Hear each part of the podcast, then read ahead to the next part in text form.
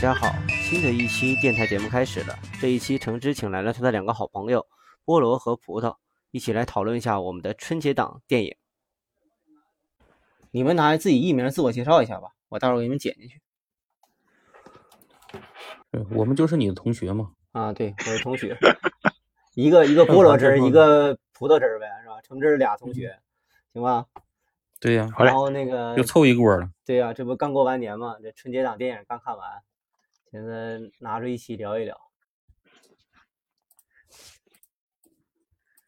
说实话，还真没怎么看。菠萝汁看的多，葡萄没有。哎，你这说的我很尴尬呀。你不是看了三部吗？哦，我是看了三部。对呀。哎，我就看了个《满江红》。你看了三部以后，你觉得哪一个比较优秀一点？呃，看了《流浪地球二》《满江红》，还有《深海》。呃，优秀肯定是《流浪地球二》比较优秀，这个是显而易见的。啊。它是从技术角度上吗？我听说是这次《流浪地球二》的这个特效做的不错，是吧？嗯，对。哎呦，它是一个。这片怎么讲？就是，这可能就是你从那叙事角度上来讲，它不能算是一个比较完美的片儿就是它信息量这个片儿非常大，然后那特效也比第一部就是又高出一个台阶。这一部这个质量就是明显就是拿到好莱坞不只是有钱的问题，是用心的问题。他这个明显就是你拿到好莱坞，这也是第一级别的。你不是说好莱坞随便出个片儿就就可以跟他比的，你也得拿出点那个，拿出一点那个，这次那个比较硬核的作品。可能我看了一下他们那些评论，就是就是感觉就是说以前都是这种外国的好莱坞大片，然后说那些梗啊都可能是美国的梗，但是第一次感感觉到这种大片说的是中国的梗的那种，有一种不一样的感觉，就是。终于，咱们有一部国产的拿得出手的像样的 电影那种感觉。对，这部就是他在那个呃，不管是在科幻那个概念的营造上面，还是在那个叙事的这个丰富性上面，而且他胆子挺大的，他用了一个电视剧的一个讲述的架构，讲了三条线的故事。所以有很多人有一点小问题的就是，三个小时用这种架构讲，其实。觉得三个小时挺长的，其实是不够的，就反而是所以因为这样，所以感觉他没讲全，所以就有些人会觉得比较乱，呃，稍微有点凌乱。但实际上就是因为这个片儿信息量太大了，就是很多人都说这个信息量很大，然后非常大，就是它信息量太大了，它完全可以，就是从实际上来讲，它完全可以扯成两部电影来拍，但是。但是你从这个商业角度来讲，嗯，拆成上下部的前传其实不是很好卖，所以我觉得有这个考量，所以他才合并成了一部来出，应该是有这个。而且这一部相比第一部来讲，确实有门槛，所以就是在大家争论它跟那个满没什么票房没有《满江红》高的时候，就是相比而言，它确实有门槛。啊，它是有门槛的，是吧？就是因为它这一部，呃，不是，就是完全很明显，就是因为这一部的那个对那个概念的很多科幻概念的深入，比第一部要强很多。第一部其实你不用照顾到说什么非要看原著什么的，它你那个情节就是一个很正常的一个好莱坞叙述的故事，只不过把人物和一些情节带有了很多那个中国特色，就是那种感觉。但这一部就是叙事结构。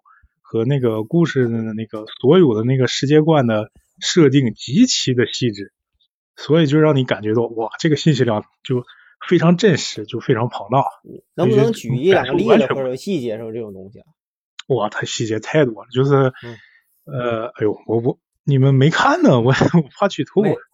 没事。对呀，主要是没看，但是让你说的都想去看一看嘛。哇，特别多这个片儿，就是你随便拿出来一个点，它都是都是设计过的。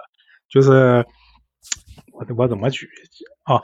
他我我说稍微说点吧，肯定能带出来点那个。啊，没事没事，没关系没关系。有一部，他有一半是那个呃，就是说有一些那个陨石，就是呃什么原因我就不说了，陨石砸到那个地球上，砸到地球上之后啊，就是砸到地球上各个位置上，到时因为他的世界观设定就是呃已经启动了那个它的刹车时代的那些设置嘛，所以它全球其实在地表上有一很多城市它已经被洪水淹没了，就是在海平面以下。他找了好多那个，就是像什么自由女神像啊、悉尼歌剧院呐，就像这种地标，这些地标，后来他在聊的时候就发现，这些地标当时被水淹的深度都是请科学家算出来的。哦，就是说这水淹到自由女神的腰，淹对淹到什么程度，它都是算出来的啊，都是要算过的，是吧？对对对，而且实际模拟像他很多，就是对，而且还有它里面有一个就是。呃，因为它到了那个，它还是它的设定里嘛，它要从二十四小时制，因为那个呃地球停止自转，所以会慢慢停止自转，然后运行到那个年份，他们改成了六十小时制。就这个设定也是科学推算出来，是原作没有这种设置的。那是因为什么？因为地球驶离太阳之后，公转周期变了吗？没，它那前还没驶离，它就是在那个。公转轨道，但是它自转在慢慢减缓，自转减缓。对他们取了一个当时就是它是一个有点像编年体式的一个故事，他取了当时他讲故事的那个编年体时间点，然后计算了一下，如果按照他们开动行星发动机的状态之后，呃，它会自转会减弱嘛？自转减弱之后，把这个想法真的落实一遍，算一下。对对对对。然后那个时候地球的自转大算出来是这么个效果。对，包括他们。像最后有有一场比较比较大的一个引爆吧，这个行动，这个别的你像之前好莱坞的影片可能就扔一颗核弹可能就解决问题了，然后他们就实际去测算发现，呃，扔一颗核弹根本砸不了，所以就采用了一些非常就是相对来说科学一点的方式来引爆，就是组了一个相控阵的方式 来引爆，嗯，也是比较有特色。哎呦，我没法讲，因为它每个点基本上都跟剧情都接得上。哎，它已经细到这种程度，那它是是一个近未来的事件，还是一个近未来？它是呃，它两个大的时间点是设置在二零四四年和二零五八年。它第《流浪地球一》的时间点设置是二零七五年，就是完成了那个它从那个自公转轨道飞出去了，飞到那个木星。然后根据它第二部的设定来看，哈啊，我就透个底，就是第二部的设定来看，它应该会从那个自己的轨道射出去到木星之后，它会绕着那个从木星到太阳再绕一次，然后再直接飞出去，飞出太阳系，大概是这么个嘛，对吧？是引力弹弓。对对对。它其实利用的是不同公转那个公转轨道，然后用引力弹弓把一一点点把自己射出去，对吧？对它之前的书里的设定啊，应该就是直接就甩出去了，就是就是从那个自己公转轨道甩到木星，然后直接就飞出去。他这回就是多加了一个，我要是没理解错，就是多加了一个设定，就是再绕回来一次，就是绕两圈然后飞出去，是这样的。他绕两圈其实就是为了第三部，他这就是为这一部就明显就是为第三部增加一些剧情留了。对，留了一些引子，留留了好多引子了，就算。这就是为了剧情需要了。对对对。哎，其实来，我我我那个看完这个片之后，哦，就是当时没没太激动，但是后来第二天反过味儿来，就感觉我操，这个片有点牛逼啊！因为你你很能知道，其实就好的作品就是他有多用心，其实你可能咱不知道每个细节，但是你能感受到，就是那个细节全都满出来了。就像我之前。我不喜欢看王家卫的片儿，但是看《一代宗师》的时候，我就明显能感受到这个片儿是真的很好。他有好多的那个人都是有细节在身上的，是有历史的细节在身上。这个片儿就是《流浪地球二》给我的那观感跟那个片儿是完全一样的，就是你能知道它这里背后藏着巨量的细节，是就是这些细节太多太满了，但你就感受到很多，对，你能感受到它跟你。就是你跟人物和那个时代就会有一个呼应，那个东西很强烈，就那种感受，就绝对是你技术宅的一个共鸣啊。哎，不不也不算，就是也也不，反正就是那个看起来是挺好的那个。然后他我了解到的，因为之之后刷了的好多关于他剧的一些那个呃，就是可能幕后的一些故事。然后他那个他们是好像写了一个初稿，就是大概就是这个他们这个故事的那个世界观架构，然后拿给了那个中科院，中科院他们那边有六个团队，好像是。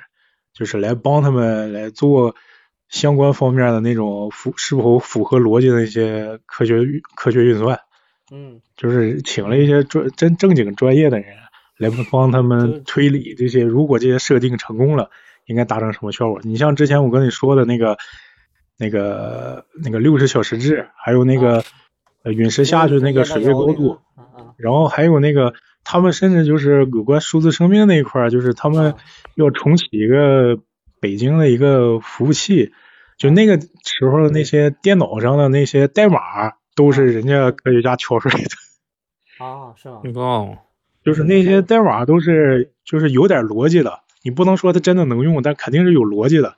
啊，就就像这样的细节，包括那个数字生命那个那一部分里头。就是我看片的时候，我根本不知道，就是但是人家就藏在里面，就是那个整个那个数字生命那块体现的那个房间和那个小姑娘穿穿着，全都是有讲究的。而且你好像是如果你照着那个房间去拍的话，能扫出二维码的。你看的时候，你不会意识到这个问题。哦，这么神奇啊！啊，果然够细节啊，很细节，就是。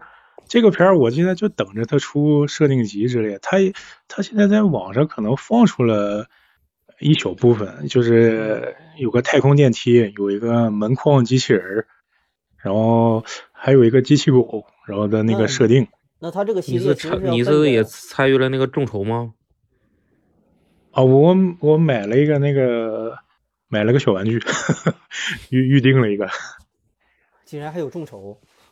哦，他有 U 盘，他有一他在那个开了，我知道的好像是两家还是三家，然后有一家叫赛凡的那家，因为我之前玩明日方舟，然后赛凡给那个明日方舟做过一个玩具，所以我知道他家，他家就是开的众筹，因为是模型，所以卖的比较火，都上亿了。我现在他一开始好像众筹，嗯。嗯，几十万、一百万吧那种概念，然后后来现在就很小，好几个亿了。现在就是他那种众筹，其实就算是一种那个风险削弱一点的预收嘛。谁也不会想到这个玩意儿，它就量级可能就是十，就是十万级别的，然后回头你众筹了一个一亿级别的，你这个其实对他们生产都是造成很大问题。我都不知道他们现在能不能顺利生产。据说他们好像今年的排产已经排满了，这个肯定是肯定满了，就他们是还是。还是行业里的小公司，所以然后在那个淘宝上其实能看着，然后那那上面人家还写要理性消费，然后注意现在这个这个这个产能是跟不上了，应该是。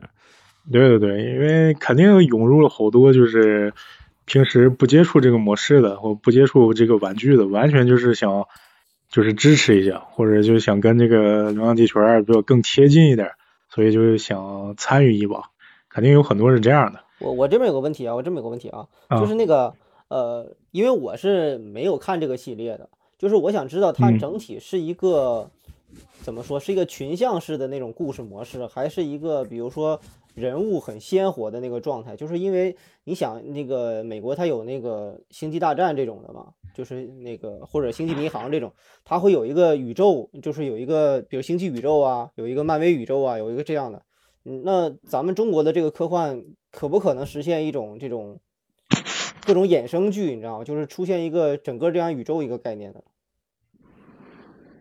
嗯，这不好讲。这个如果他想《流浪地球》想出衍生的话，可能要跟刘慈欣谈的东西就非常多了，是吧？就是因为他已经做的这么细了，我觉得任何一个小人物或者什么东西展开，都是可以做很大的这种世界观和宇宙的。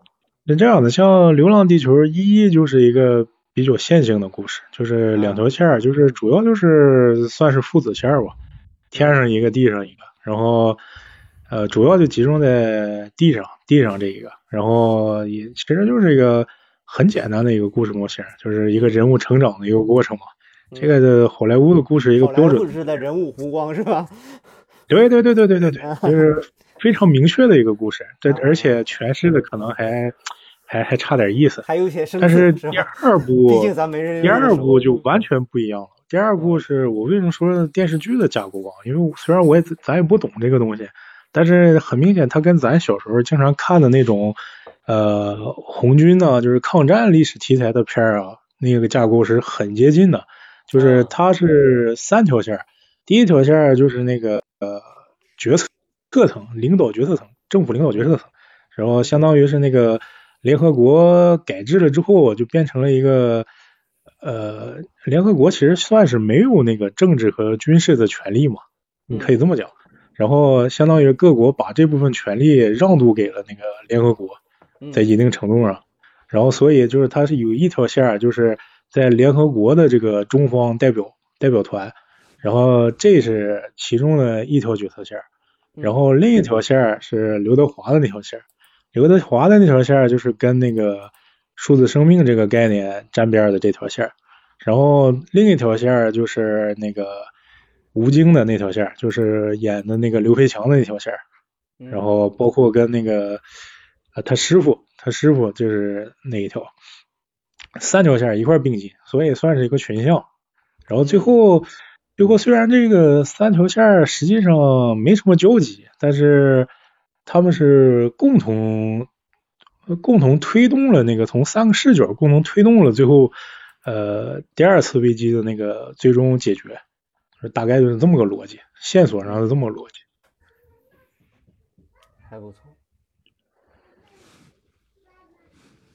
还是应该看看啊，可这个是肯定就是你说的确实是想去看看，这个这个片儿是真的拍的不错，就是唯一的问题就是信息量太多了。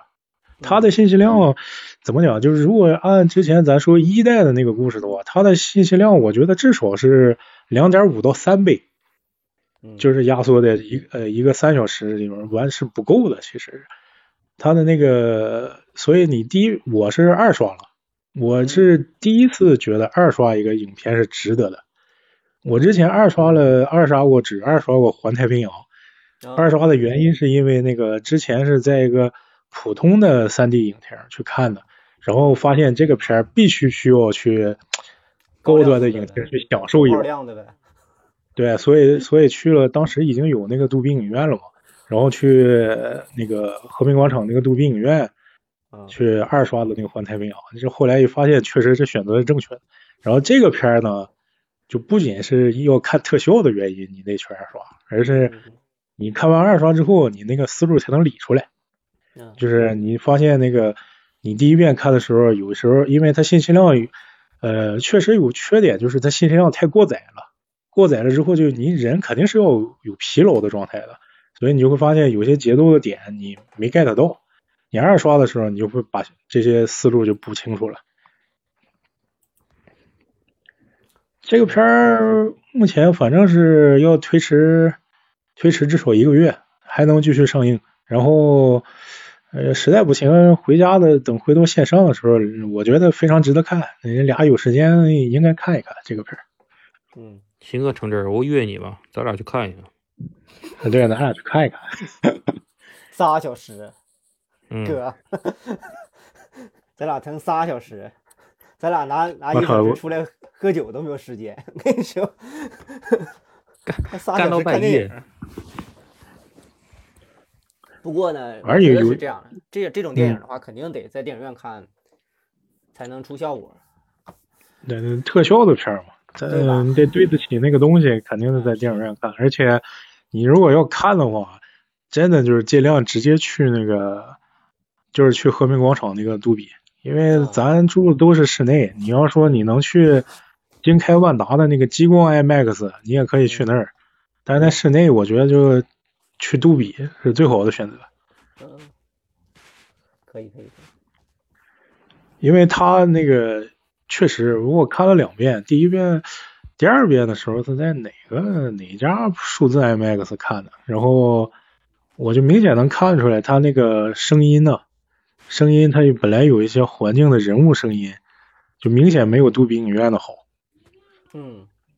就是它都都都有一些人物细节在里面的，结果他可能就没 get 到，因为他咱说了三条线，它是一个纯粹的群像剧的一个表现，所以有很多那个环境里头其他人物可能他不根本就不会细讲，但是他就出现在那个背景音里头。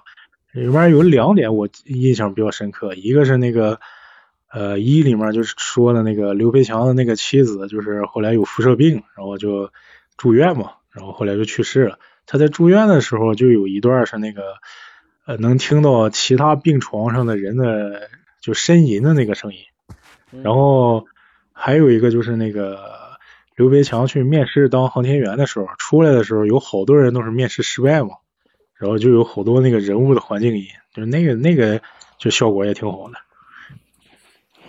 可以可以，好，大概这两段。进入下一趴，进入下一趴，这个已经开始没有话说了。对，因为你俩都没看过，我是没法过奖了。对，我还是唠一下吧。对对对。然后唠一下，然后呢，待会儿的时候我再扩展一下，聊点别的。嗯。嗯，马艳红这个咋样啊？有有没有这个那个谁吧？那个锄头，你先你先说说吧。你这老长时间没动静了。哎呀，这玩意儿前前一段还真准备了点儿。嗯，就是确实是这个结局上是从从结局上来讲哈，没想到是这这么个结局，看的，嗯，而且就是也头一次感受到了这个老谋子也能拍出这种这这种半喜剧吧，我理解就是这种半喜剧的电影，嗯嗯，可能也是跟这个什么沈腾啊，然后这个小岳岳啊，他们这些演员也有关系吧。一开始我理解这个电影，嗯，我我一开始我听了，我就是咱就是看这个电影名的时候，我就理解是一个比较，这怎么说，就是以前像老谋子以前那种概念的那那种电影，宏大叙事，对，然后就是特别严肃，嗯，就真就是没想到这中间还穿插这么些，还能有点感觉喜剧方面的，最起码，呃，我的理解就是能让一个俗人能在这个电影院里。呃，这个轻轻松松的把一件很严肃的事儿接受了，这个就是我的我我这个观感。嗯，而且确实是后来的这种呃诵读《满江红》的时候，确实也是热泪盈眶。这这个确实是。嗯，有一点我我插一句哈，嗯嗯，这个不能说他没拍过喜剧啊。三枪拍的不是他拍的吧？他三那之前那个三枪拍的压根儿就，我这这个我觉得我都够俗了，但是确实也这个 没法再往往下继续，我有点太俗了，是吧？对，那那那个太太荒唐了，那个这咱可能接受不了。只能说三枪那个时代的时候。那个时候的就赵本山那一代的喜剧演员，除了赵本山本人以外，其他人对电影这件形式的驾驭能力还是不够不够强，就是他们其实没有这种大荧幕经验，所以说表演上就不太行。三枪那个，我到现在连三枪我也我也没看全，我只不过是这次现在有抖音了，然后能看到一些这这个片段，然后才能脑补一些东西。就给我感觉，就是他们怎么讲，这这个之前的那些拍出来的，还是感觉像二人转，还是以二人转为主这种概概念。对，就是感觉没融到那个电影这个概念里面。对，就是没有。包括后面小沈阳火的时候拍了好多电影，但是你也感觉不出来他融入到电影里，因为还是感觉那个特色拿捏不进去。对对，你就是这时候才能反映出来，就是赵本山呢，真是确实是牛逼。嗯，对。但是你看小岳岳这次，其实如果不是，我觉得哈，不是张艺谋给他特意把这个角色做了一下设计之后，其实他也会跳戏。但是他正好就是把这个角色和他本身这个人物，就是这个人设吧，就是小岳岳这本身这个人的特点融合的比较好，所以说藏的比较舒服。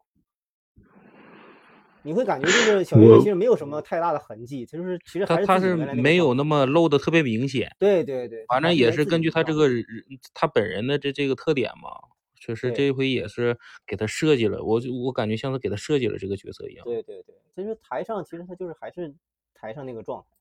嗯，我还是跳戏。这个片里，我就看到岳云鹏的时候，我还是跳戏。他会，其实我我看到那个郭京飞的时候，我也有点跳戏。啊，郭京飞，郭京飞，郭京飞还好吧？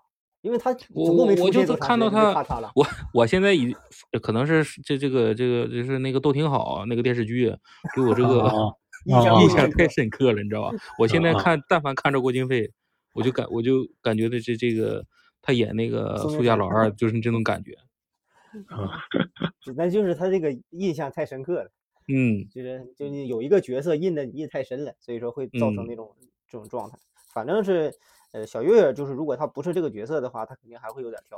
但是这个其他人的话，因为出场的比较短嘛，我反正这里边的人还是总总体来说挑的还是可以的，觉得我觉得没什么太大的毛病，然后没有什么特别特别硬伤，我觉得就还好。然后都感觉其他的演员都挺自然的，对，就还好。我的观点可能不太一样。嗯，我我看这个片儿看完之后，我没法评价，就我感觉有有点矛盾，可能我没法评价它到底算好还是不好。我我只能说它不能算烂片。嗯，我的，但是我没法说它好，就有这么点矛盾的心理。嗯，因为嗯，咱实际理这个线索线啊，它这个故事其实就是。呃，非常非常清晰的，就是有一点，其实刚开始设计的这个悬念概念，其实就是一个比较大型的密室杀人事件，可以这么理解吧？嗯嗯，对吧？然后这个本子，如果咱把那个喜剧演员的部分，因为这个片儿基本上就没几个不是喜剧演员的，然后你把他们那些演员的喜剧部分刨出去之后，这个本子其实是底色是比较黑的。嗯。比较黑的一个本子，就是它拍出的效果，其实你按按道理，如果是按严肃剧的拍法的话，它这个本子就非常适合拍一个，你最起码也应该是绣春刀那种感觉的，就是它会比较比较暗黑的那种感觉。然后，因为你开始一上来就是两个人，就是两个人直接抹脖子嘛，你其实这个基调就已经能被奠定出来。然后这么一个本子，然后。后来你采用的是喜剧演员的方式来冲淡了，其实是用表演来冲淡了那个喜剧效果，冲淡了那个他暗黑和严肃的这个气氛。然后最后边又回到了一个正剧的一个偏前面的故事，全都是偏严肃向的一个方向，然后用喜剧的方式来冲淡那个暗黑的效果。最后边却是一个非常理想化的一个有点理想主义的结尾，就这个事儿给我整的就挺矛盾的。一个是他的本子比较黑，却采用了喜剧的方式来对冲，然后另一个就是他前面的故事其实是现实主义的题材的一个故事，然后最后边的结局却用了一个非常理想主义的结尾做结做结束，就这两个事儿就是搞得我有点矛盾。这个因为其实我我我说一下啊，就是因为我之前的时候听过那个关于这个《满江红》剧本导那个编剧的这个采访。就其实这个本子本身最一开始的时候是什么都没有的，或者这个本子本身最开始的时候是一个荒诞剧，就是说它的结尾并不是现在这个床啊，它的结尾是呃所有人推开门是一群外星人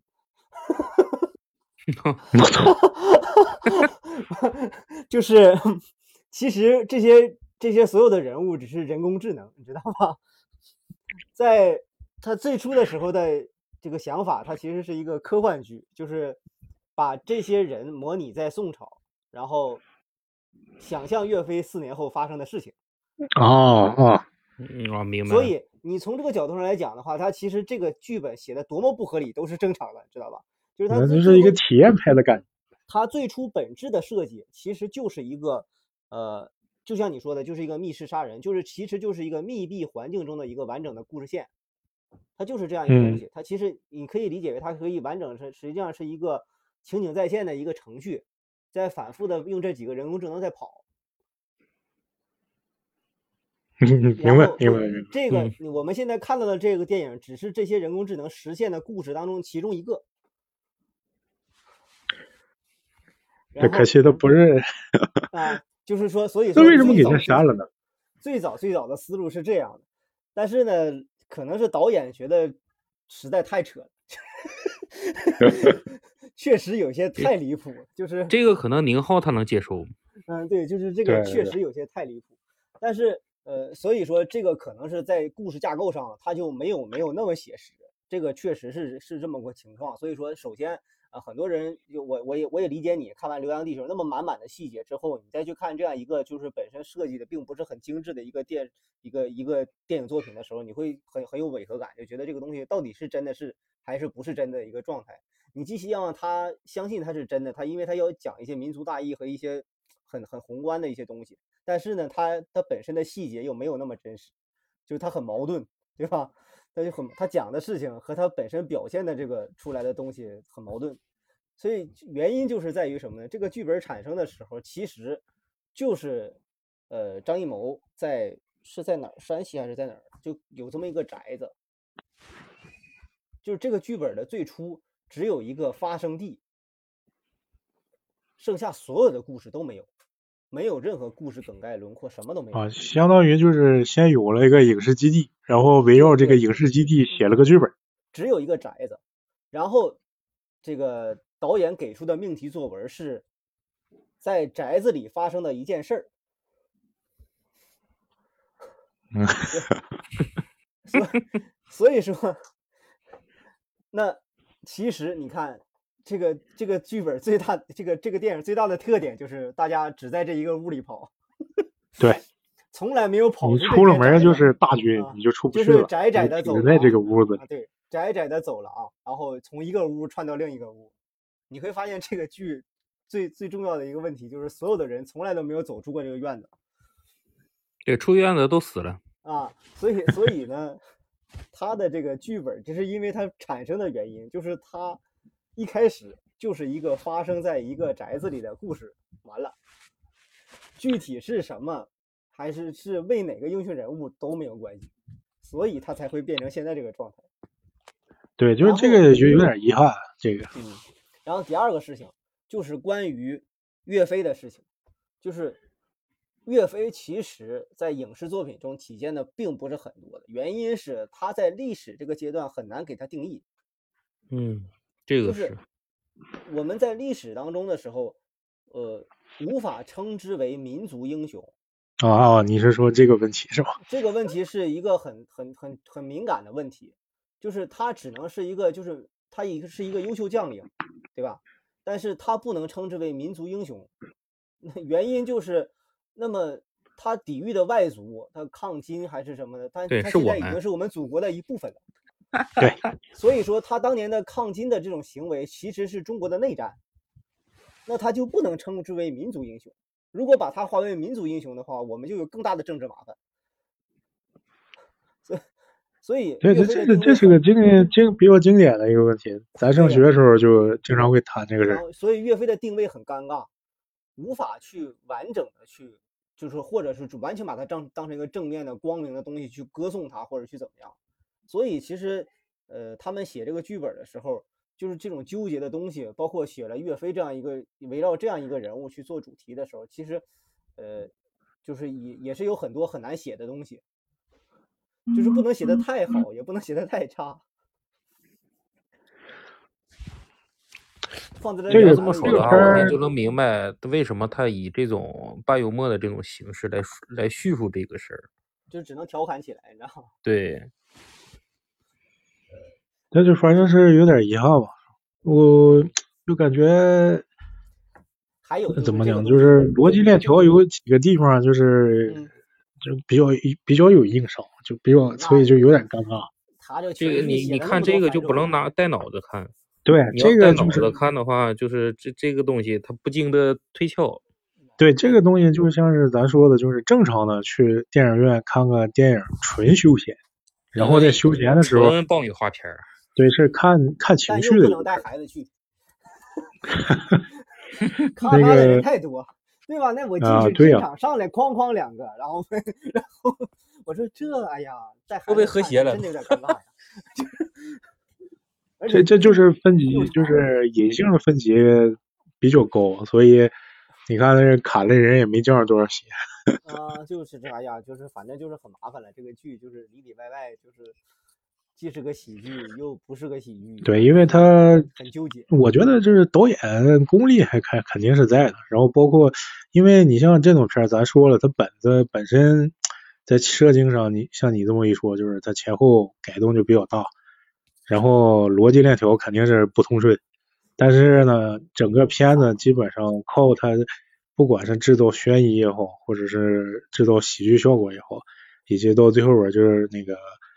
啊，葡萄葡萄汁说的那个制造那个就引就是全军覆没满江红那个那个效果，那个代入感都是很强烈的，就是他在引导情绪上面还是很饱满的。所以他这个电影宣传这一块的话，就是比如说前面的人看过了以后，他会把后面这一部分给这个没看过的人宣传的会怎么说，就是特别能能能带动人的这种感觉。对，因为毕竟它 这个故事的一个基础基调是大家都知道的一个东西。嗯嗯。你是你是从这儿引出来的，所以有一个基础的气氛在那儿。然后你一说，然后别人就懂。然后这个大家口耳相传，就说：“哎啊，行，那那听起来好像还不错。”所以就是都。然后这个片儿不就慢慢的就上来了。我我其实我我还有我我有一个想法啊，但我不知道这个这个设设不设设计这个政治方面的东西啊，就是因为可能现在这这个就南面小岛这一块儿，是不是也是跟跟这个也有点关系？就现在这种啊，你那你想的挺远的，特别特别强烈嘛，是吧？然后这 个在国家的层面可能也会。从从不管从从什么角度，也会对他这个东西，明里也好，暗里也好，也会做一些推动。呃，我觉得还好，反正反映在这个片里，至少这个目的性，我感觉不算那么强。他他他这个他片里全部都在这个，其实都都在讲一个，就是说这个岳岳飞要这个，呃。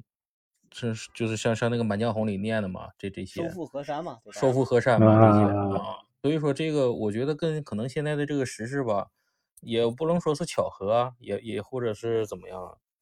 你说带一点吧。对，我觉得反正这是我个人观点。你知道吗？嗯。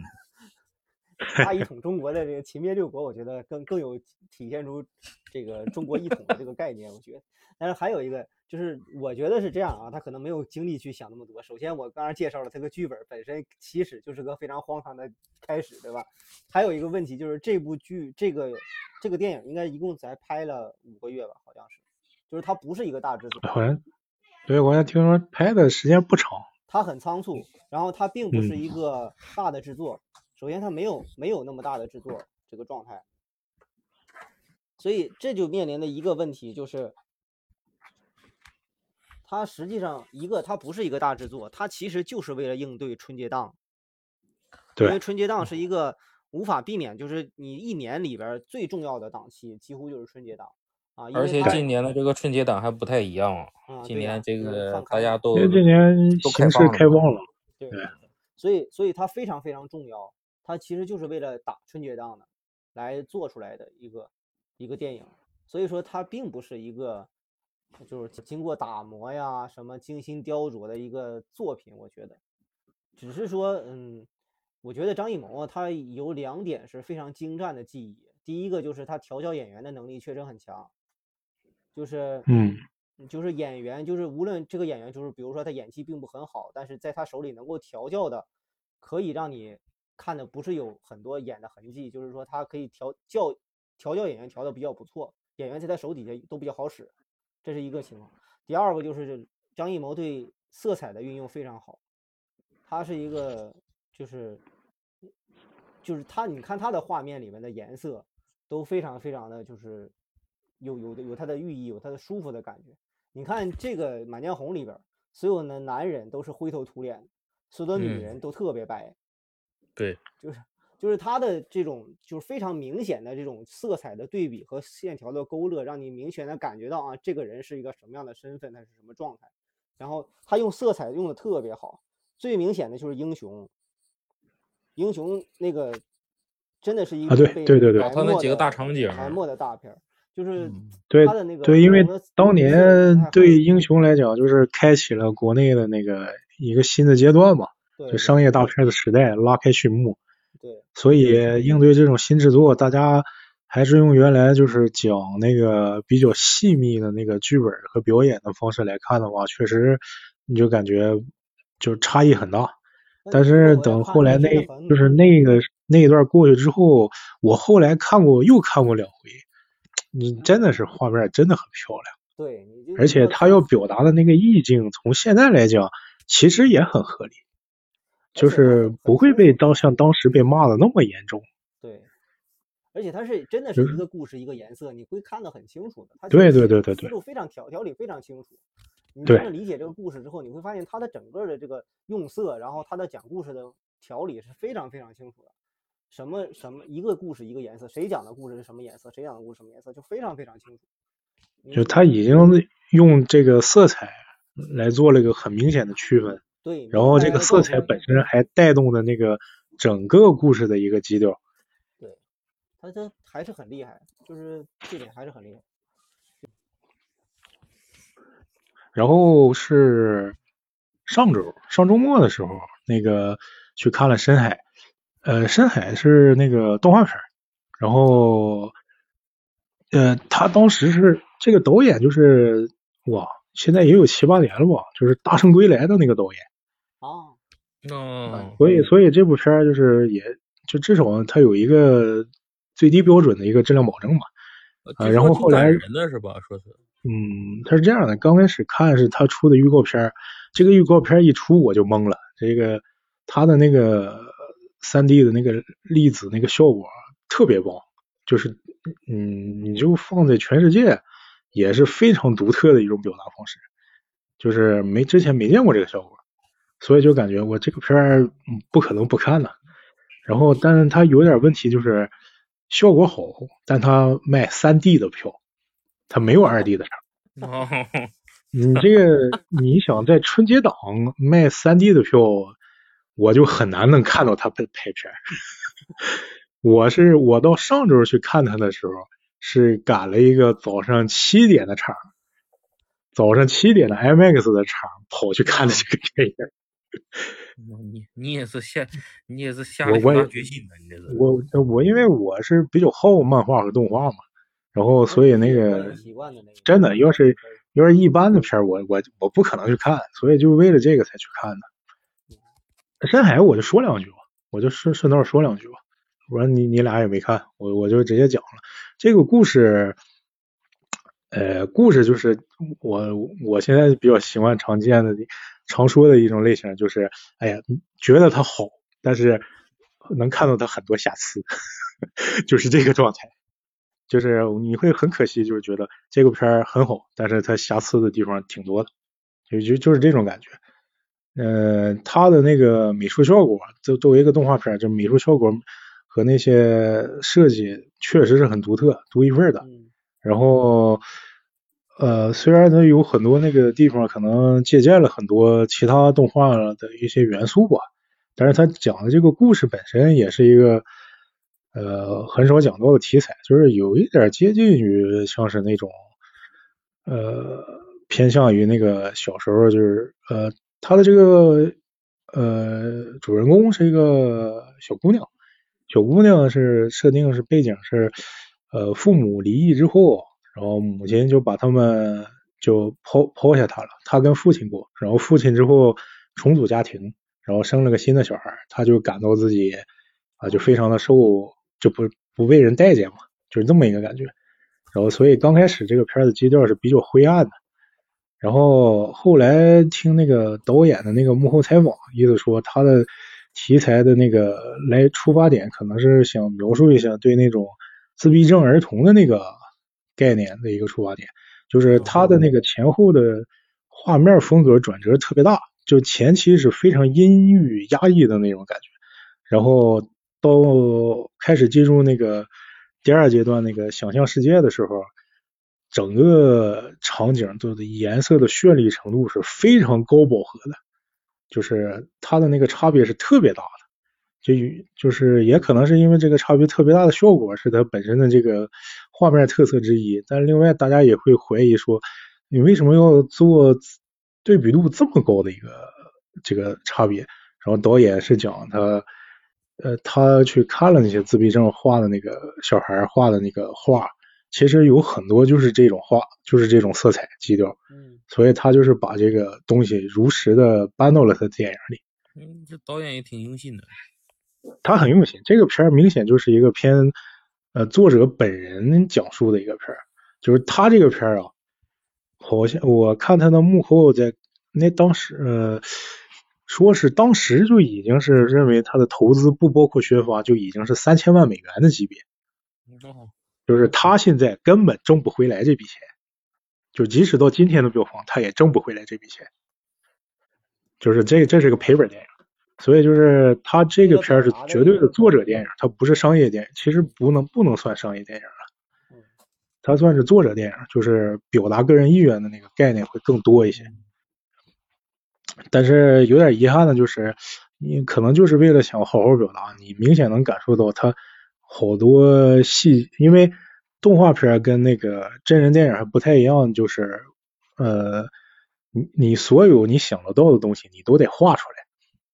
你都得把它表现出来，对，所以所以他把那些我我个人说就可能没有必要打磨的细节打磨的特别到位，但是是一种浪费，就是他的那个主次点可能不是分的特别清晰，反而就让他你从那个考虑他商业成本的角度来讲，他的成本就就浪费在这儿了，就是他就导致这个片儿现在就很难赚到钱，所以他下一步。现在已经说了，如果公司能扛得住这一阵儿，可能下一步就立马就去拍这个 大圣的续集了，去搞一个赚钱的片儿。先搂点钱回来再说，是吧？对对对对对，就是我觉得这样也挺好的，做一部商业片挣点钱，然后再拍个自己想拍的东西，其实挺好。就这种套路，就是拍一部捞钱的，再拍一部自己想拍的，只能是这样。对，这这种这种其实挺挺理想的这个。但前提是你真的能做好，就你真的能转换到位，其实这很难。万一你哪个没挣钱就瞎了，是吧？哎，我的天呐，我为什么这么烦成儿？就是因为他就是在这中间就是闹别扭的那种人，他就是闹别扭这种人，就是拿着商业片的阵容、商业片的投资去拍文艺片，然后你找的这些演员还他妈不对路，所以这个片就拍的特别拧巴，非常浪费。就是所所以我就对成尔的评价一直不高。一个文艺片导演拿王一博当主角，这个事情就……你就想王一博他他有什么演技，他能跟梁朝伟演对手戏？你这不搞笑一样的吗？这非常离谱。就是这个组合当时拿出来的时候，我就已经 pass 掉了，我就压根就没有想过他讲什么，你知道吗？我连看他讲什么都没有兴趣。关键是你可能看这个组合以后，你也不要不知道表演呃那个导演想要什么样的效果，你是要这个要流量呢，还是要这个文艺效果呢？对，就是嘛，就这个样。你到底想要什么？就非常拧巴，就就就你就看这种拧巴的人拍的拧巴的东西，然后还有探索这个拧巴的故事里带动的细节，你很难做得到。我是来看片的，我不是来受虐的。就就。所以我就不太愿意看他拍的片儿。他之前拍的那个《罗曼蒂克消亡史》给我恶心的哟！很多人好像还评价还不错呢，《罗曼蒂克消亡史》。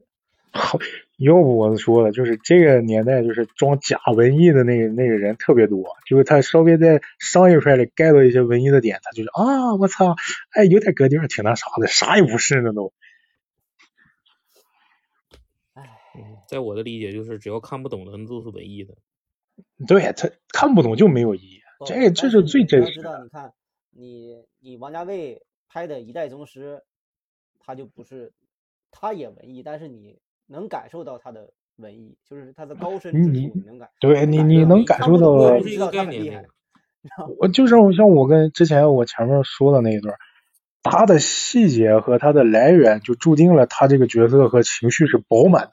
然后你就能跟他直接呼上拍，对应的上去。然后你看看人家一代宗师里哪有打对手戏让你打的尴尬的，哪有这种角色？你这不可能出现这种情况的。演员、钱，然后画面效果，一代宗师全都打到了。而且那个这阵他们，我我前面讲那个《流浪地球二》，就是大家都戏称说这个片儿可能少了八十分钟没拍出来，还说让回头让导演给补拍出来，做一个那个重制版，就像那个《正义联盟》一样，放一个四小时的重制版。这个，嗯，我后来第一时间我就想到了《一代宗师》，因为《一代宗师》。呃，他在他这个片儿在国内第一次上映的时候，我没去电影院，我后来在网上那个看的，看完之后我就发现，我去，我太喜欢这个片儿。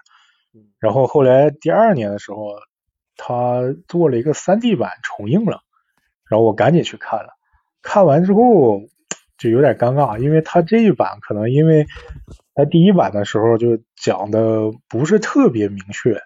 就是有好多那个逻辑线条也是比较朦胧的，然后第二版就整了一个 旁白解说版来来整理这个线条，他一一讲就整个故事的韵味就没了，就那种感觉，他就直接破坏了。但是内部看了就立马给我就是本来我以为算了我就还了一个票价嘛，结果到片子最后一段出了一整段非常精彩的一套。那个宫二跟那个叶问的一套对手戏，这在第一就是他第一部就是正常的那个原版是没有这一段的，那段戏特别精彩，我就懵了，就是我寻这么精彩的动作戏你都能藏着，然后回头再想王家卫的那个查了一下王家卫的作风，就发现他藏的料绝对非常多，就嗯，叶叶问和宫二过手那一趟戏是后加的吗？就是他也他不是后加的，就是他当年已经把那些好多戏码都有好多场戏他都拍出来，但是他第一版的时候全给他们剪掉了。啊，就放没放在里面谁也不知道。没放在里面，但是他第二版的是就是国内重映的那一版的时候，就把那一段戏，他是有一段隔门就是对打，就是叶问向他讨教那个。去了香港之后，讨教那个他家六十四手的那个套招，然后是隔门对打的一套戏，那个戏也非常精彩。结果寻你这么精彩的戏你都敢剪掉，然后再加上呃那个戏里头咱也知道，就是张震的那条线被剪掉了特别多，你就可想而知，就 是对，就你就可想而知，就是他那里的有多少精彩的画面全都没，被剪成了一个外挂。对 对，那个那个好像第二版里补了一个镜头，就是那个张震和叶问，就是一招一招的一个交锋。不过那段也很有韵味，就是就非常精彩的有两个镜头，就是就是这一段一招的交锋，再加上后面讨教六十四手的那个交锋，这这么精彩的两段动作戏啊，都没加到他原来正片里，我就感觉非常可惜，他没拍，就是没剪进片子里的东西特别多。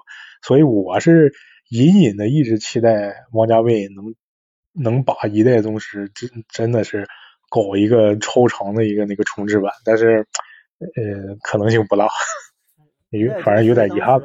对我最大的影响就是让我重新认识了赵本山。嗯啊对对对对，哎对，确实看这个一点没出戏。对，但是你赵本山的这种让你见识到了一个这赵本山的深度，就是。对，因为深不见底的状态，你知道吗？对，因为他在演完那个，哎，之前他运尸体回家的那个是叫什么？那个落叶归根。啊，对，他基本上算演完那个戏之后，其实，嗯，再演的戏好像大部分还都是一个就是喜剧的一个风格，然后再就而且大部分都是串场的那种喜剧，就没有突出他的演技。他自己，我觉得。你要真讲演技，可能就是刘老根是吧？刘老根那个电视剧，那个我觉得其实还挺好的。那个然后感觉像是本本色出演的，就是那个题材本身，我觉得现实题材的风格其实挺浓的。那个，嗯，那个那个那个我觉得挺好的。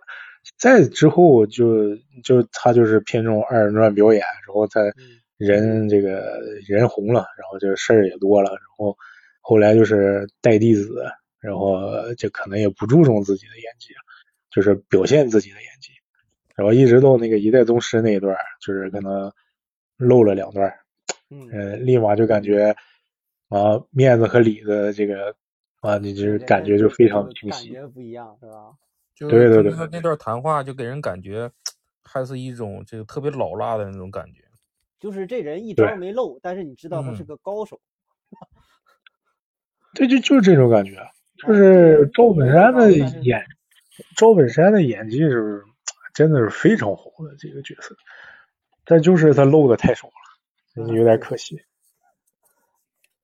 就是这种人，就是那因为其他的演员嘛，他演的，就是如果说他演的好，我觉得就是因为他地位在那儿，我说或者说他就本身就是长期在大荧幕上活跃的这种人，我觉得中规中矩正常，就是。赵本山这一比，哎，让我突然发现啊，就是一直觉得这个人挺神的，但是你没有真正见到他的神，然后你看到一眼以后，发现，嗯，这个人是确实跟你平时你直觉上感受的东西是一样的，他就是有点东西。对，我就给我的感觉就是，我可能评定的喜剧演员跟现在的那个台上的喜剧演员范畴不太一样。就是我觉得优秀的喜剧演员，你一定能演这个这种角色，然后一定甚至可以演正剧里的反派，都是一能做得到的。就最初给我小时候有印象最最清晰的就是那个大宋提刑官嘛，那个有没有印象？就是那个郭达，郭达演的那个反派。哦，没没没印象那片。我的名可能可能不一定对，反正就当时是看这个片儿，然后郭达演的反派，就好多人也说看他出戏，但是我我看他就不出戏，我就觉得很明显他给那个应该想到就是就是在往前推十几年之前的那个时候的演员的这个基本功，就是整体的基本功水平要比现在过硬，你知道就跟现在的他们那个经历是完全不一样。对对对，就是。这就就很正常，这就好比说，在老年间的那个相声艺人的这个基本功底，他就是要比现在这些说相声的硬，因为就是平地抠饼，对面拿贼，到地面上就得拿钱呢。就是今天这一点 场演砸了就吃不上饭，那那感觉和那个现在这天天剧场里当粉丝里捧的那个状态完全不是一个状态。他们那那个那个年代属于是拿演技换流量，然后现在的这这个现在的属于是。流量换演技，现在要，你这个人先流量先起来，演技再说。我我我这阵儿跟我妈就是，呃，我妈的就是看了好多那个电视剧，就是那个，她说退休了嘛，然后在这段时间在家看那个电视剧，就这个就发现，这两年拍的好多的电视剧，真的就。没法看，嗯，没法看，对，确实，对对对，就是除了一些还是有一些那个实力演员的那种，就但凡是一个小年轻为主的那种片儿，我真的没法看，就是就是，但是他们又特别多，而但是他们又特别套路，你哎呦，就各方面都很尴尬，就是你隔着屏幕你都替他尴尬，你知道吗？就是。我刚刚看一个啊，你说，我我也是，你这这个还行了，这是拍出来了，现在还要拍一些翻拍那一些以前经典的那些呢，我都在想，这这个胆儿都够大的，这都这么些年都没人敢动，他们现在就敢翻拍，什么像《仙剑》啊这样的，对，《仙剑》还有那个什么哦，那个对，听说好像还有呢，我记得。啊，对，就这么些年，这《仙剑》这个系列都没有人敢动，然后这现在都都敢来翻拍了，现在。很神奇。这，哎，反反反正现在我就只能说，咱不是受众吧。这我我也只能这么安慰自己了。就是主要是现在啊，你看啊，就是你看春节档这回算是正正儿八经去电影院看了一场电影，就是说完完整整的领略了一个影视作品，看了一个故事。就是平时的话，就是电视剧，说实话追剧都追的不是很很完整，都是一边唠着嗑或者啥的当烧看的这种电视剧。没有说特别认真坐下来去看某一个作品，这对，其实已经已经很久不看嗯，就就我个人而言，已经很久不看电视剧和那个，所以我觉得综艺节目了。牛逼啊！你知道吗？就是对，所以说这时候你来一个，他能吸引到这个热度，确实是牛。就就是其其实就是有有质量的好剧，大家肯定就是你会发现都追捧，都追捧，而且是跨越平台的那种追捧。对，他不会被那个就是什么谁独播的那个限制特别多，就真正的好剧，它能打破那个界限。但问题就是你现在这种好剧，它不是你至少它不是每个月都有一部，而且你要说每个月都有一部。那就没了，那必须得足够强，必须得特别强。对，就非常少嘛，就非常少。然后去年的是那个，哎，去年那个片叫什么啊？对对对，然后有这么一部，然后今年就狂飙嘛。现象级的。哎，今年那个《三体》也还行，也还行。哎，《三体》不都说有点那啥了吗？嗯。我没我没看啊，因为我其实因为我《三体》本身我没看过原著，我只是大体了解一下具体的，简单了解一下《三体》故事。然后毕竟是一个很有名的科幻嘛，但是我觉得就是《三体》的故事就是不太适合拍成影影视剧，我觉得就是他他他已经拍出来了。对呀，他是这样的，就是做影视，我觉得有些就。第一部还行，第一部他的《三体》的电视剧是直接是从第一部开始的，第一部还可以，就是不是那种超越超越想象的，从第二部开始就开始有点超越想象，就是我说实话，就是那个就非常难从文字上改成影视效果上把这个想象力表现出来，这个是非常困难，有着巨大鸿沟的一件事情，这个是非常难的。是，就是，所以也算是期待吧，也不知道他后面能拍成什么样。反正我看他公布计划了，说是要接着拍。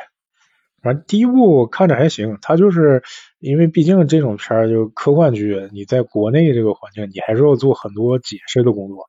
就是他剧里头有好多情节是为了解释。然后就是中国的科幻能不能换个人挖呀？这是大刘快都。就就可一个人薅吗？就是嘛，因为只只能说是那个大刘《三体》出完之后是一个断档性质的优秀，这个是确实是可了，就可一个人好，我去，这流浪流浪。那肯定也也有别人，但是我没接触过。就是我记得就是上学的那会儿，《三体》可能是出到二，然后我当时也不知道这个东西，就是也是我一个同学，就是就是。然后他是还参加了个什么科幻协会还是什么，然后他说的有这么书很好看，你就你就拿回去看吧。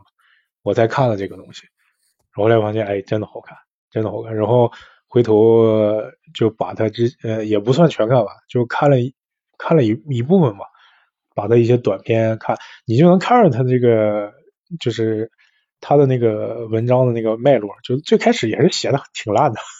也是挺烂的，他的而且他的文词功力那算比较差的，算比较差。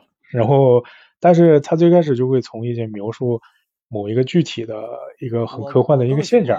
大刘那个镜子的那个世界观，就是啊，对，这这这个这个，我其实还喜欢那个什么，就是除了《三体》我《流浪地球》，我还喜欢那个几个短片，像什么不是，就是带上他的眼。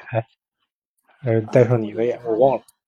我其实只关注一个事情，就是我是一个什么，就是坚定的宿命论者，是吧？呀，就是这个世界是被计算出来的，就是你的每一次判断和什么都是其实是算好的，命数啊，啊，就是。你你就是科学宿命呗，是吧？这感觉。对，科学宿命法，而不是玄学宿命法。我这个纯粹是。我是，我我是偏相信，就是咱上学的时候学政治，当时会有那个什么那个对人体是有一个什么机械论嘛，然后驳斥了那个观点。但你其实我是比较，我是是有那么点信奉这个概念。当然不，它不是机械那种感觉，它是更高阶，就像你说的这个科学宿命一样。我就说，对个人而言，就是他有这么一个没有完整的逻辑。对对对，没有自由意志，没有没有绝对的自由意识，没有绝对的，这个没有什么反抗的余地。这个这个东西只不过是每一个个体之间它存在差异，但是它存在差异的这个网络，你怎么去完成这个沟通这个事儿，它是一个问题。就怎么能完成一个有效沟通这个事儿，这这是这是我觉得有探讨空间的一个东西。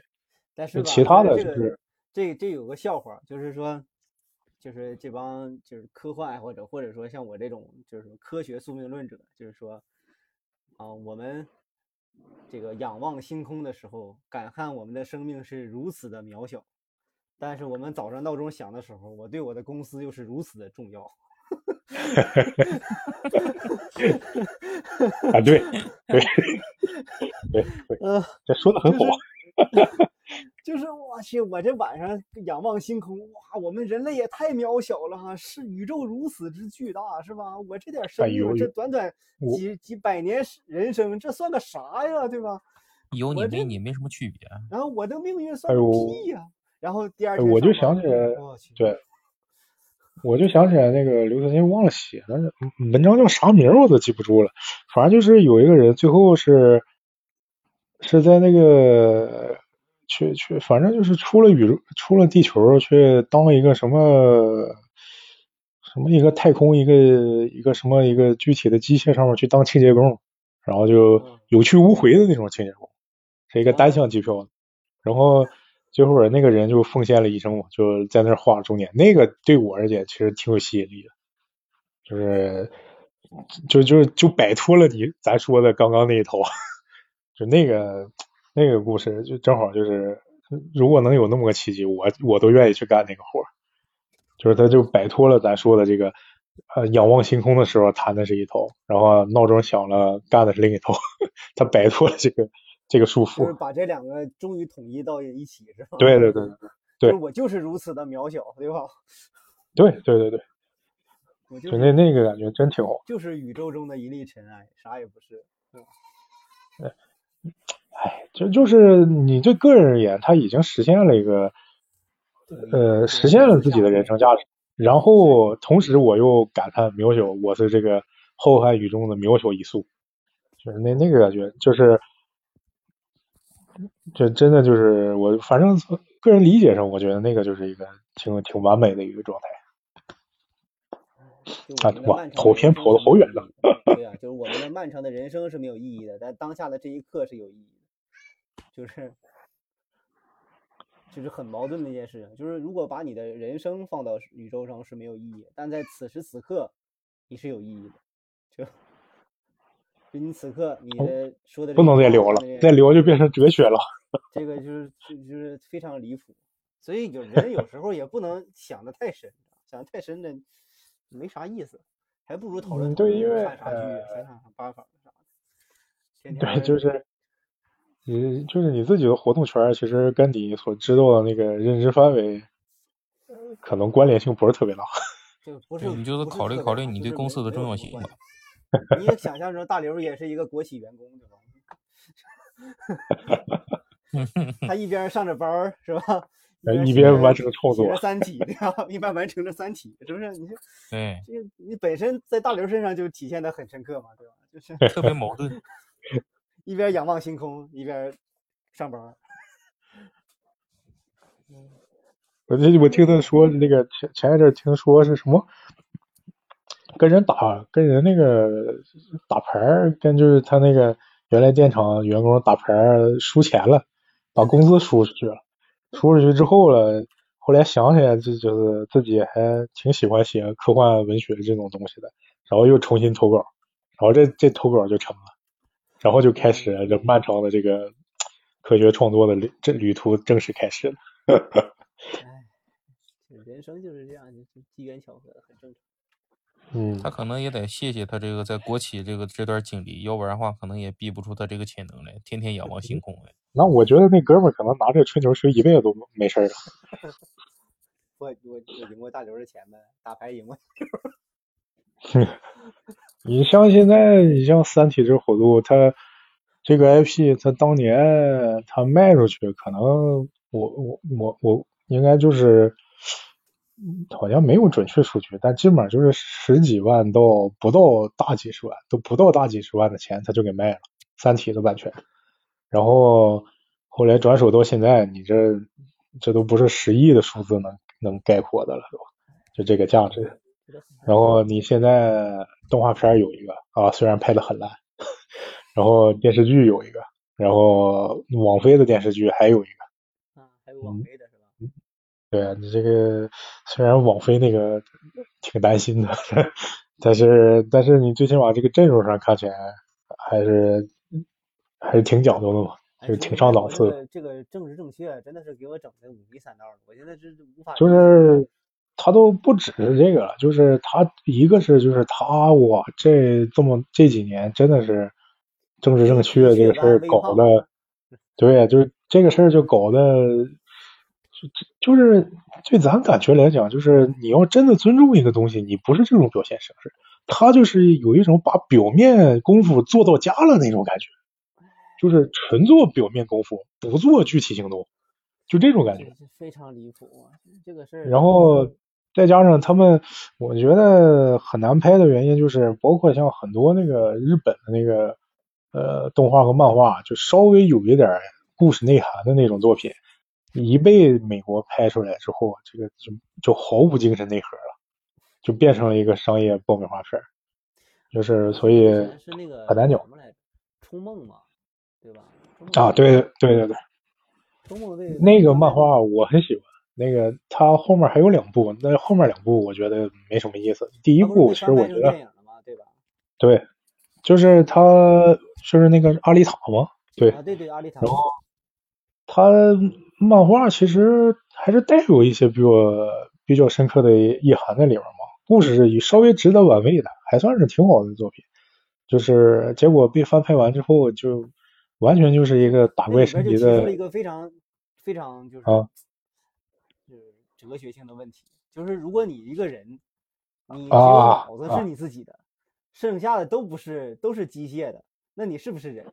还有一个人呢，身体都是正常的，只有脑子不是你自己的，啊，对，你的脑子是电子的，那你又是不是一个人？就是你是不是还是不是你自己？你怎么定义自己？就对对对，尴尬了。就是当时看这个片儿，这个这种题材思辨性还是比较有冲击力的。嗯，正好是在一个合适的年纪看了这个片儿，我觉得还挺拓展思路的。我就每但是结果翻拍出来的作品就就完全就是一个打怪升级的故事。那对啊，那就是打怪升级的故事。他没办法。就是虽然效果不错，虽然效果不错，就是画面效果挺好的，但是就没有精神内核了。那要的是画面效果。这个就挺蛋疼的嘛，就是说你包括他。这两年好像还想翻拍什么东西哦，那个海贼王是吧？海贼王还有个真人版。海贼王有真人版的？啊，也有老外老外真人版，老外真人版。浪客剑心真人版，海贼王还有火影忍者吗？那那个不是，就是就是那个就是那个外国人拍的，不是日本人拍的那个。对，我我知道。就是全是那个那个龙龙珠。哎呦，我龙珠当年多烂！龙珠，龙珠正是龙珠当时拍那个真人版，不是在咱上大学的时候，嗯，上映的吗？然后我就没敢看，然后发现没敢看是对的。龙珠，我去，龙珠拍什么真人版呢？这这还是正八经的好莱坞片呢。啊，对呀。这这啥作品？你其实你要有兴趣。你翻一翻那个，就是日本的日本的题材，然后被欧美翻拍了，你就会发现，真的没有什么佳作。哦，我觉得他翻拍的那个还不如那个人家同人拍的那些了。哦，这是那前儿还正经有几个，就就是国外的拍那种小短片的时候，那感觉还挺到位。对。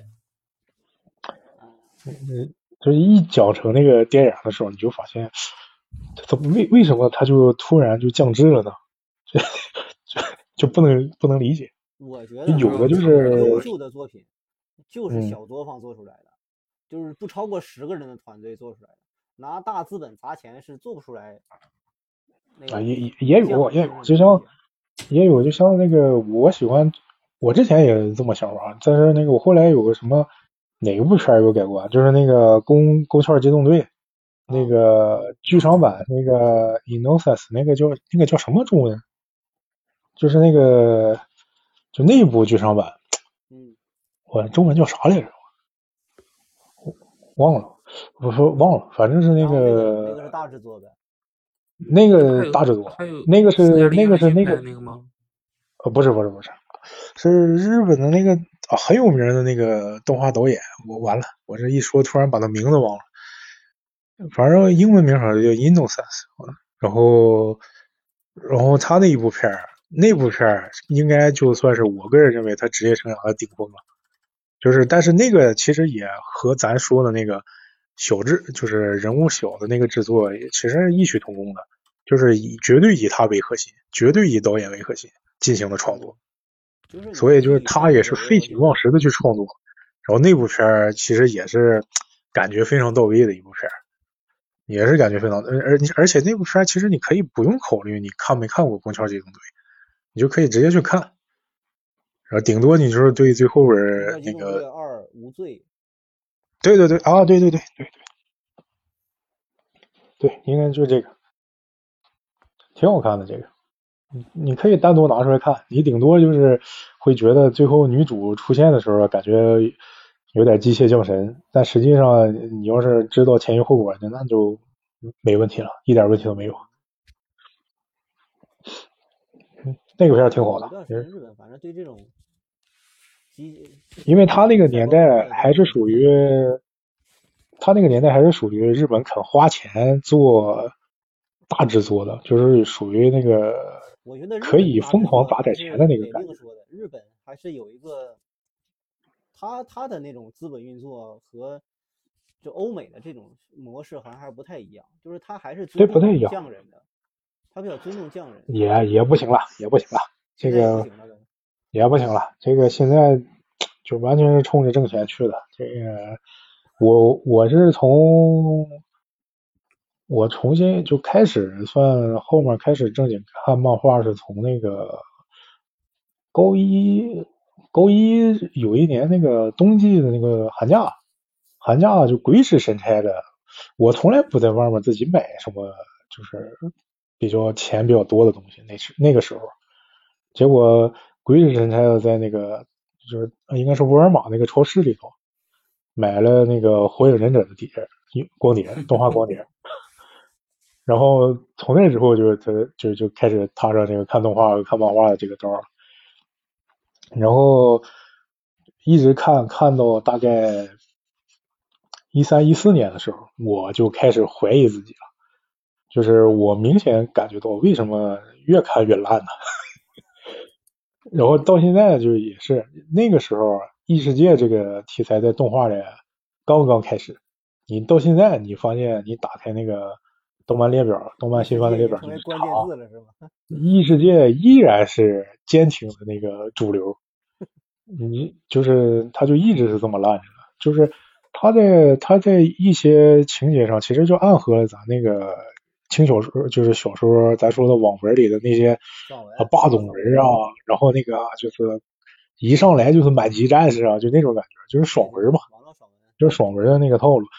然后，但是这种东西就就纯娱乐性质，啊对，纯娱乐性质。你说这个我想起来了，你这个你俩的那个包包括那个那个橙汁都算上啊，你俩的这个叫这这个。